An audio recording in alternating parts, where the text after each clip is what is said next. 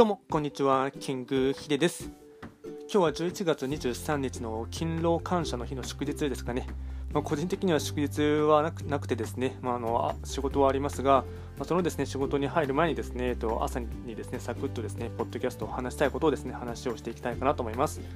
で今日はですね、えっと、お話をしていきたいことといたしましては BTS ですね、えっと、アメリカの時間帯で11月22日ですね、昨日ですかね、えっと、アメリカンミュージックアワードのですね、まあ、最高賞のグランプリにですね、まあ、BTS がですね、えっと、アジア人の,、まあ、あの歌手としてはですね初の、まあ、タイトルをですねあの獲得したということでして、まあ、Twitter でもですねすごい話題になっていますし、あと YouTube とかでもですね話題になっています。まあ、ちょっとテレビは見ていないのでわからないんですけども、まあ、本当ですね、アジアのですね、えっとまあ、グループとしては初のですね、まあ、それのタイトルを取ったということでして、まあ、本当に世間をですね、まあ、世間というかもう世界をですね席巻しているですね本当もまあ BTS ですねすごいなっていう感じですね。で個人的にですねまあ、僕もですね正直なところにわか BTS ファンというかですね去年のですねちょうど約1年ぐらい前ですかねダイナマイトがですね、まあ、ヒットしたのをですね、あのきっかけに、まあ、僕自身もですね BTS ですねかなりハマってですねおそらく今年ですね一番 CD, CD というかですね、えっとまあ、Apple Music とかで聴いている、まあ、Apple Music とかあと Spotify とかあと YouTube とかでですね一番その、うん、再生再生をですねいろんな曲をですね聴いたアーティストはですね、まあ、僕個人的時の BTS をずっとですねヘビーローテーションで聴いていたんですね。やっぱりですね、まあ、去年ですねとまあ、あの皮切りにしてからですね過去の曲を遡ってですねもちろん新曲のですね、まあ、今回のタイトルを取ったですね、えっと、今年発売された新曲の「バターもですね聴いていますしあとは「パーミッション・トゥ・ダース」とかですねあとコラボでやってる、まあ、曲とかもですね一応全部は聴いているんですけどもどんどんとですね個人的にはですね過去の作品を遡ってですね見ることとか聞いたりすることが多くてですねやっぱりですねその BTS をですねその見た最初の衝撃っていうのがですね何て言うんですかね歌もうまくてかつですね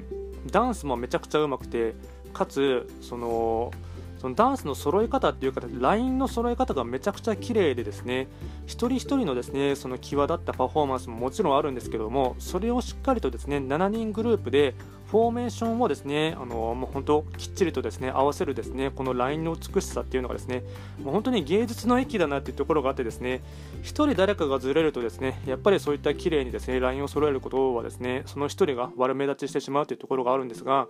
BTS に関してはですねマジでそれがですねどないっていうのがあってですねもうどんだけあそこまでのですねパフォーマンスをですねあの見出すためにですね努力をしているのかっていうですね、まあ、練習時間を割いているのかっていうのがですねすごいですねそのの思うところがあってですねもうこれはですね、うんなんていうんですかね、過去のですね、アーティストとかを見てもですね、もう僕は個人的にはめちゃくちゃマイケル・ジャクソンとかですね、大好きなので、えっとまあ、マイケル・ジャクソンとものですね1人の完璧なパフォーマンスのですね、えっと、息をですねそれが7人ぐらいでですね全員で息を合わせてグループ単位でやってしまっているというところがですね垣間見れますので、まあ、それを見るとですね、まあ、確かにもう、うん、なんていうんですか僕も正直ですねどちらかといえばですねあまりアイドルグループをですねそこまで思いっきり好きっていうタイプではなくてですね、まあ、ギタリストなので、まあ、ギターを弾くとかですねあとバンドとかあとよく聞くものとしてはですねハードロックとかヘビーメタルとかですね。まあ、もちろんジャンルは問わず何でも、まあ、ジャズでもですねブルースでもあとファンクでも好きで聞くんですけどももともと10代の頃大好きだった音楽としてはですね、まあ、ハードロックとか、まあ、ヘビーメタルが多いので、まあ、やっぱりですねどちらかというとああいうですねキラキラしたアイドル系っていうのはですねちょっとですね、えっと、うんそこまで、うん、肌感的にですね好きになれないタイプだったんですけどもただ BTS とかはですね、もう本当にですね、まあ、芸術というかですね、あそこまで完璧にやってしまいますと、まあ、本当にその、なんていうまあ、世代を超えてというかですね、あと年代を超えて、あともちろん国を超えてですね、まあ、音楽は壁を作らないというのをまさに体現しているですね、素晴らしいですね、まあ、アーティストだなというのをですね、本当に一、うん、人間としてしてですね、まあ、尊敬しているという域ですね。やはりですね、えっと、今回の、まあ、受賞されたバターの曲もですね、何て言うんですかね、楽曲のですね、クオリティとかももちろん高いんですけども、ただ、個人的にやはりですね思ったところ、もあとおそらくですね音楽通な方とかはですね気づいていらっしゃる方も多いんです多いんですけども、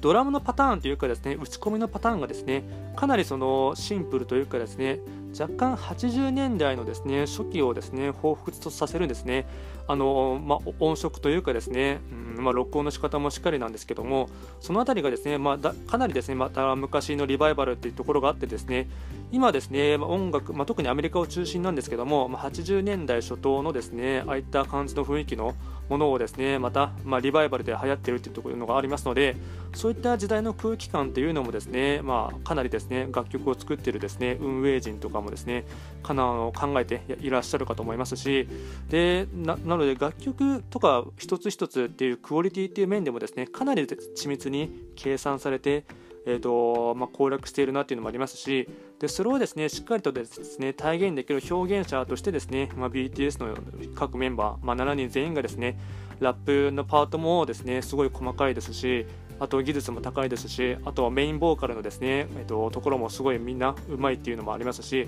かつ時折ですね、えっとまあ、バックコーラスでですね、まあ、ハモリも入れるとこもあるんですけどもそれの完成度もですねめちゃくちゃ高くてですね、まあ、本当にどこをですねちょっと抜け目がないっていうところがあってですねあの本当にですね見てよしあと聞いてよしっていうところがあってですね、まあ、まさにですね今のですね